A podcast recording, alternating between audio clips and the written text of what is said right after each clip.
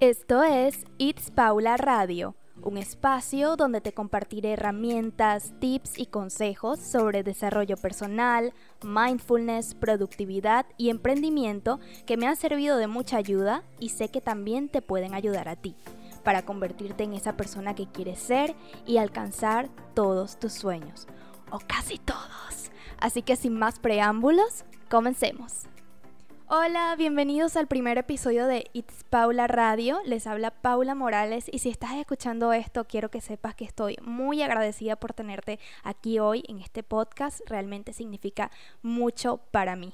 Hoy quiero conversar sobre un tema que poco se habla en las redes sociales y en la vida en general y es cuando no te encuentras a ti mismo.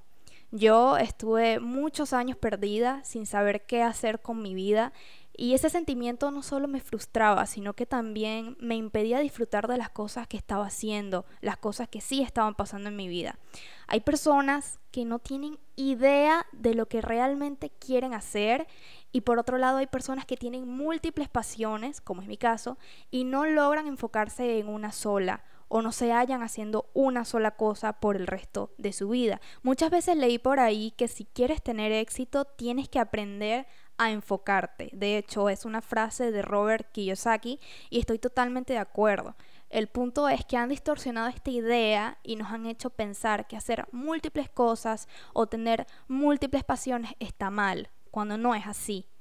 La mayoría de las personas que admiro, de hecho, son multiapasionadas y han logrado sacarle el máximo provecho a sus pasiones y habilidades. Y es allí donde debe estar el enfoque. No tienes que decidir entre una u otra pasión. Si las desarrollas con estrategia y de forma inteligente, todas pueden potenciarte. El tema es que cuando tenemos múltiples pasiones, el camino parece dividirse y no sabemos exactamente hacia dónde ir. Yo después de un largo camino de introspección, entendí qué era lo que yo quería hacer, cuál era mi meta, y era algo que siempre había estado allí, solo que no podía verlo.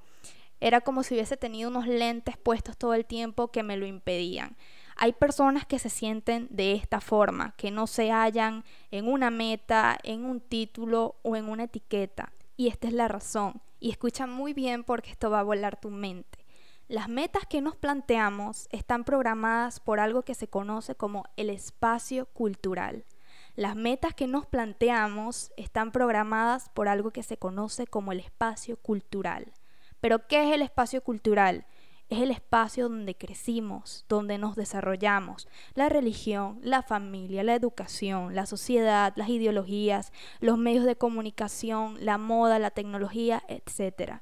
Entonces, lo primero que debes hacer es cuestionarte ese espacio cultural cuestionarte por qué piensas lo que piensas y por qué haces lo que haces. Porque muchas de las metas que nos colocamos en la vida están programadas por ese espacio cultural.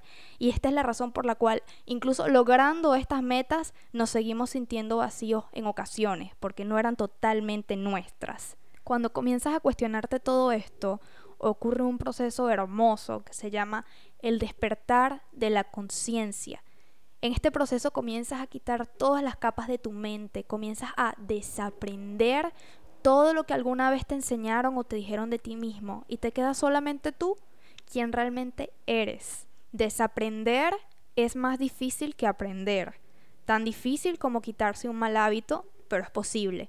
Cuando yo descubrí todo esto, después de indagar e investigar mucho por mucho tiempo, me di cuenta de quién realmente quería ser y que eso que yo quería ser, que quiero ser de hecho, no tiene necesariamente que encajar con todo lo que se me había enseñado toda mi vida en el espacio cultural.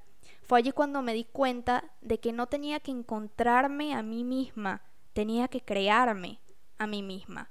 Porque cuando te buscas, tomas como referencia el espacio cultural, pero cuando te creas, lo haces desde un deseo honesto, un deseo real, desde la intuición, desde lo más profundo de tu ser. Así que no se trata de encontrar tu propósito, se trata de crearlo. Cuando quites todas esas capas te darás cuenta de quién realmente eres y de lo que realmente quieres para tu vida. Y si eso que quieres no existe como tal en el espacio cultural que conocemos, entonces vas a crearlo. Es así como nacen las personas a las que solemos llamar visionarios.